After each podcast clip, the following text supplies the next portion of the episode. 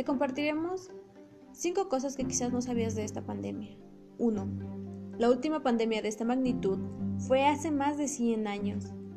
La influenza o gripe de 1918, conocida también como gripe española, fue una de las más devastadoras de la historia y la más grave de las tres pandemias por virus de influenza ocurridas en el siglo XX. 2. Es la segunda vez que se cancelan los Juegos Olímpicos en la historia. La última vez que se cancelaron los Juegos Olímpicos fue durante la Segunda Guerra Mundial. 3. Hay más hombres infectados que mujeres de COVID-19. Hay algo muy curioso que se repite entre los infectados. De todas las edades, el virus es más letal para hombres que para mujeres. 4. El COVID-19 no se puede transmitir por animales domésticos. Algunos perros y gatos en Hong Kong y Estados Unidos han dado positivo al coronavirus. Es decir, tú podrías contagiar a tu mascota, pero no al revés. 5. El planeta se está limpiando. Desde que la pandemia comenzó, se ha visto un gran cambio en el planeta Tierra, que ha sido el más beneficiado de esta contingencia. Las fábricas inactivas, los puertos clausurados, los bancos cerrados, el aislamiento de las personas, entre otros factores, le han dado un respiro al planeta.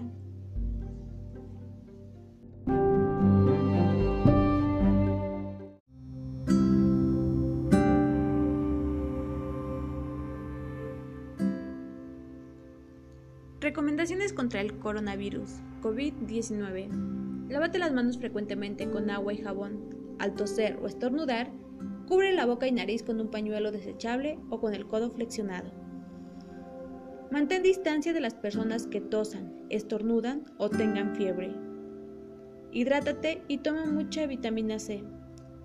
Utiliza frecuentemente soluciones de alcohol gel al 70%. Limpia constantemente las superficies con las que tienes contacto. Evita tocarte los ojos, la nariz y la boca.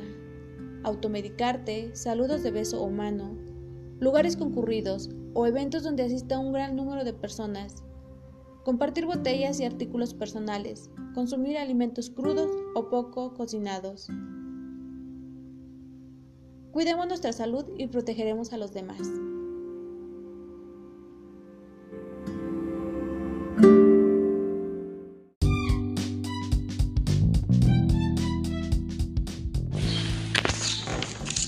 Educación con perspectiva de género. Bueno, vamos a empezar con el género. Y dice, el género alude al conjunto de características diferenciadas que cada sociedad asigna a varones y a mujeres. Bueno, este define y jerarquiza roles, expectativas, derechos. En nuestras sociedades el género se asienta en relaciones de poder desiguales que limitan el ejercicio de derechos, fundamentalmente en las mujeres y algunas veces en los hombres.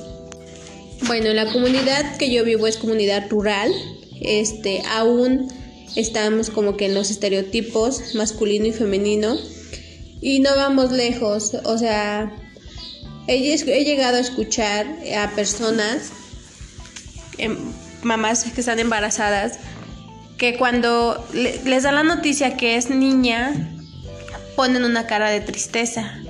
Y cuando es niño, ponen la cara de alegría. Entonces, a todos, casi a todos les andan diciendo es niño, es niño, es niño, pero con una alegría inmensa. Y cuando es niña, pues desafortunadamente no lo hacen así, sino que eh, empiezan, sí, pues es niña. Entonces yo siento que desde ahí estamos mal, desde ahí estamos haciendo este pues sí, siguiendo un patrón. Entonces, otro caso también puede, es, es, es cuando nosotros tenemos más hijos, hombre-mujer, ¿y qué hacemos? Decimos, no juegues esto porque es de niño, no juegues esto porque es para niña. Y así viceversa.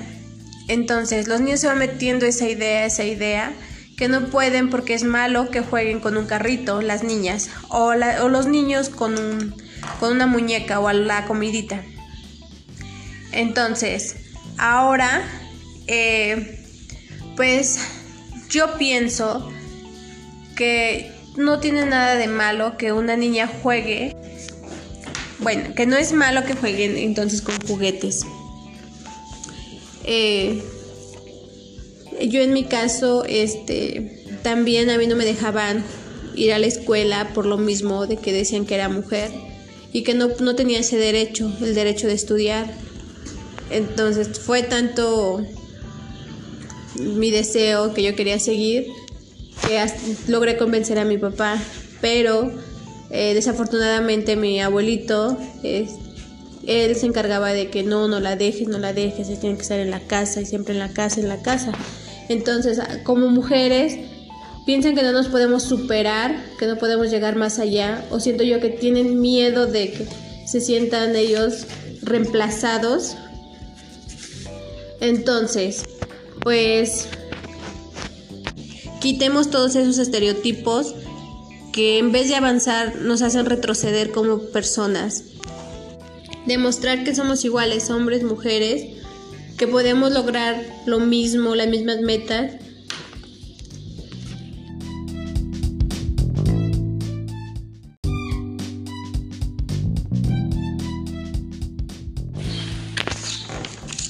Educación con perspectiva de género. Bueno, vamos a empezar con el género. Y dice, el género alude al conjunto de características diferenciadas que cada sociedad asigna a varones y a mujeres. Bueno, este define y jerarquiza roles, expectativas, derechos. En nuestras sociedades el género se asienta en relaciones de poder desiguales que limitan el ejercicio de derechos, fundamentalmente en las mujeres y algunas veces en los hombres. Bueno, la comunidad que yo vivo es comunidad rural. Este, aún estamos como que en los estereotipos masculino y femenino y no vamos lejos, o sea, he, llegado a escuchar a personas, em, mamás que están embarazadas, que cuando les da la noticia que es niña, ponen una cara de tristeza. Y cuando es niño, ponen la cara de alegría. Entonces, a todos, casi a todos les andan diciendo es niño, es niño, es niño, pero con una alegría inmensa. Y cuando es niña, pues desafortunadamente no lo hacen así, sino que eh, empiezan, sí, pues es niña. Entonces yo siento que desde ahí estamos mal, desde ahí estamos haciendo este, pues sí, siguiendo un patrón. Entonces, otro caso también puede, es, es, es cuando nosotros tenemos más hijos, hombre-mujer, ¿Y qué hacemos? Decimos, no juegues esto porque es de niño, no juegues esto porque es para niña. Y así viceversa. Entonces, los niños se van metiendo esa idea, esa idea, que no pueden porque es malo que jueguen con un carrito, las niñas, o, o los niños con un, con una muñeca o a la comidita. Entonces, ahora, eh, pues yo pienso que no tiene nada de malo que una niña juegue. Bueno, que no es malo que jueguen entonces con juguetes. Eh, yo en mi caso, este, también a mí no me dejaban ir a la escuela por lo mismo de que decían que era mujer y que no, no tenía ese derecho, el derecho de estudiar. Entonces fue tanto mi deseo que yo quería seguir que logré convencer a mi papá, pero eh, desafortunadamente mi abuelito, él se encargaba de que no, no la dejes, no la dejes, se tiene que estar en la casa y siempre en la casa, en la casa. Entonces, como mujeres, piensan que no nos podemos superar, que no podemos llegar más allá, o siento yo que tienen miedo de que se sientan ellos reemplazados. Entonces, pues quitemos todos esos estereotipos que en vez de avanzar nos hacen retroceder como personas. Demostrar que somos iguales, hombres, mujeres, que podemos lograr lo mismo, las mismas metas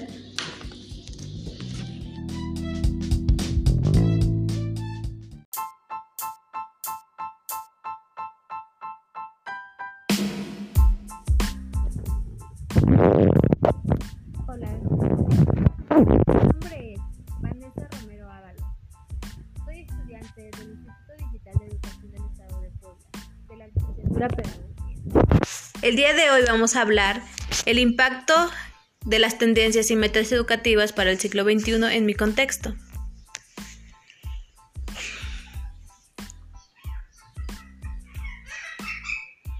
Como sabemos, en estos tiempos nadie estaba preparado para un cambio brutal en la educación. Nadie imaginó que la tecnología nos llegara a invadir.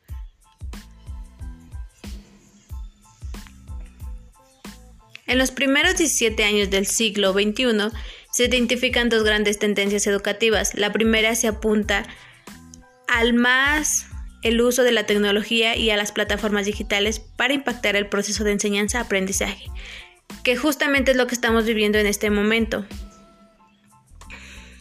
Y nunca pensamos que una pandemia nos llegara a cumplir este. Bueno, dejando de lado el currículo y la intervención del docente. Y la segunda, que pone el centro la personalización de aprendizaje del alumno, integrando al profesor al currículo y al contexto dentro del proceso, aprendiendo a la permanencia y al cambio. Anteriormente mencionados, en la red de colegios vamos que, vemos que es esencial la personalización de aprendizaje de los alumnos y una manera de potenciarlo es a través de uso pertinente e internacional de la tecnología que favorece el proceso de enseñanza-aprendizaje.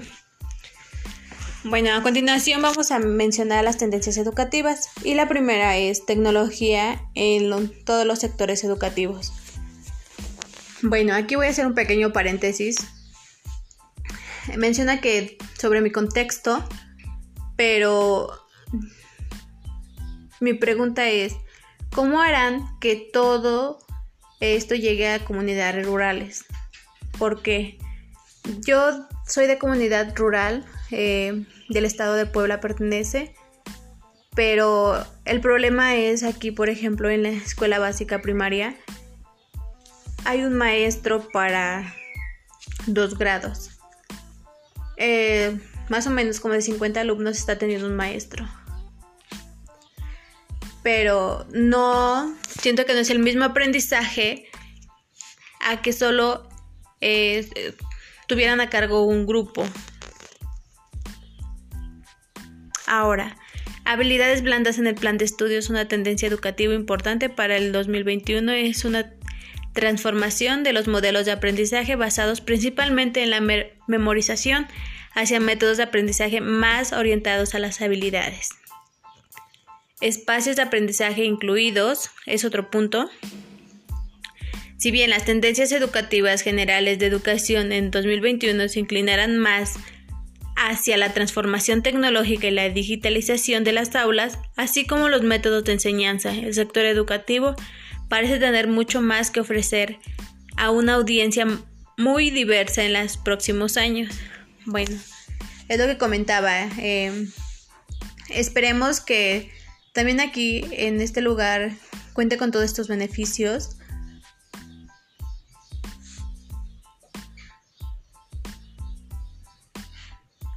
Ahora, el contar con gran variedad de paradigmas y enfoques educativos, así como el impacto directo de la tecnología, hasta ahora tenido en nuestra vida y en la escuela, ha generado gran incertidumbre ante las familias acerca de la educación y la formación de sus hijos.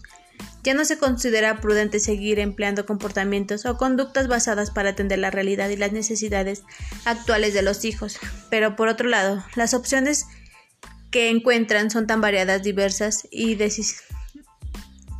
cambiantes que generan confusión. En este vacío ha generado que todas las personas tomen decisiones complicadas, manifestándose en planes o proyectos familiares o educativos que, por ejemplo, aquí en la comunidad, eh, por falta de, pues sí, de la tecnología, de, de económico, falta económica, algunos alumnos dejaron de estudiar, eh, dejaron la escuela por completo.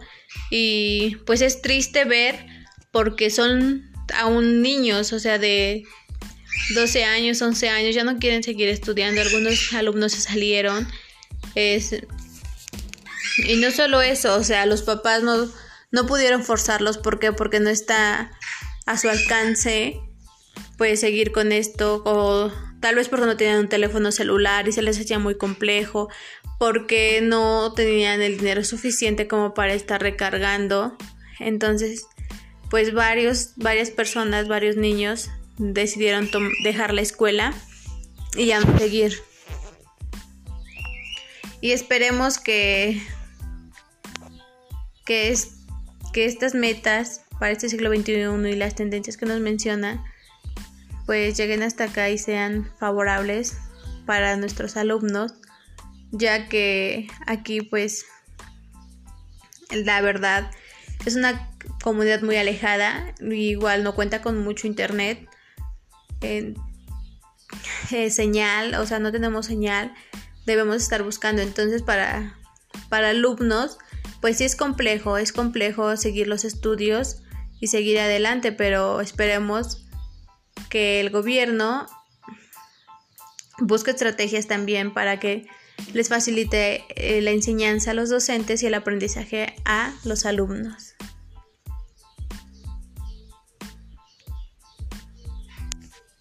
Espero les sirva. Buenas tardes.